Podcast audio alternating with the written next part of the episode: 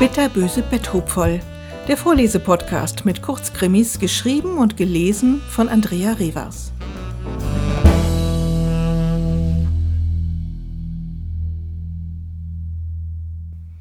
Schokotrüffel. Isabel lag im Garten in einem Liegestuhl und hielt ihr Gesicht in die Sonne.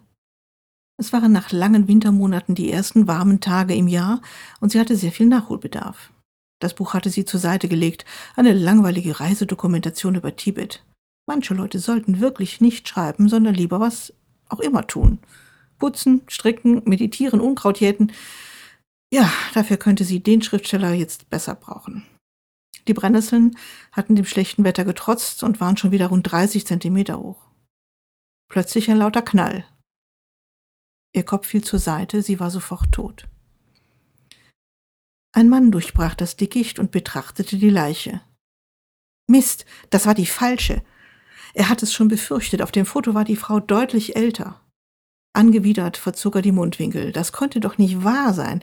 Diese dämlichen Reihenhaussiedlungen. Jedes Haus sah aus wie das andere und bei mindestens der Hälfte fehlten die Hausnummern. Von den Gärten her konnte man sich noch schwerer herorientieren. Was sollte er jetzt bloß tun? Ewig konnte er sich hier nicht aufhalten. Möglicherweise hatte man ihn schon aus dem Fenster heraus beobachtet. Er warf einen hektischen Blick zur Hintertür und zuckte erschrocken zusammen. Deutlich war hinter den Gardinen des Wohnzimmerfensters ein Gesicht zu erkennen. Es war das Gesicht einer jungen Frau. Genau genommen war es das Gesicht der toten Frau, die er gerade erschossen hatte.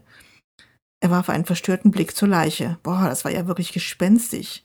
Er merkte, dass seine Hände zitterten. Er versuchte zu zielen, doch die Waffe in seiner Hand bebte zu stark. Er musste hier weg. Hektisch blickte er sich um. Da, die hintere Gartentür, die direkt zur Straße führte. Sein Auftrag musste erst einmal warten. Die Frau im Haus hatte sein Gesicht gesehen. Auch darum musste er sich kümmern. Er warf einen letzten drohenden Blick zurück. Da sah er, dass die Frau am Fenster anerkennend den Daumen hob und ihm zunickte. Dann wandte er sich ab. Was war das denn? Darüber musste er nachdenken. Jutta ließ den Blick über die Couchgarnitur schweifen. Das war ja wirklich ein Glücksfall. Nicht, dass sie nicht ihrer Zwillingsschwester zugetan gewesen wäre. Eigentlich hatten sie sich immer gut verstanden, bis Walter kam. Groß, muskulös und blauäugig, ein Bild von einem Mann. Sie hatte ihn in ihrer Firma kennengelernt. Man hatte sich zweimal getroffen und dann hatte sie ihn das erste Mal mit nach Hause genommen und ihm ihre Schwester Isabel vorgestellt die natürlich nichts anderes zu tun hatte, als in den Flirtmodus zu schalten und Walter anzubaggern, was das Zeug hielt. Letzten Samstag hatte er tatsächlich gewagt, ihr einen flotten Dreier vorzuschlagen. Sie hätte ihn am liebsten eine runtergehauen und viel hatte wirklich nicht gefehlt.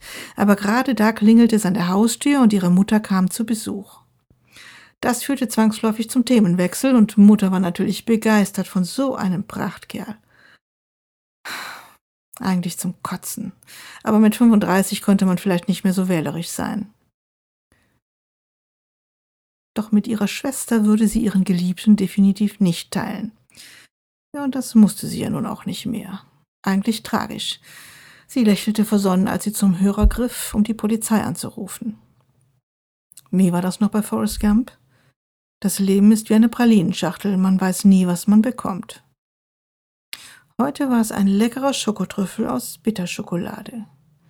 Süß mit einer kleinen herben Note.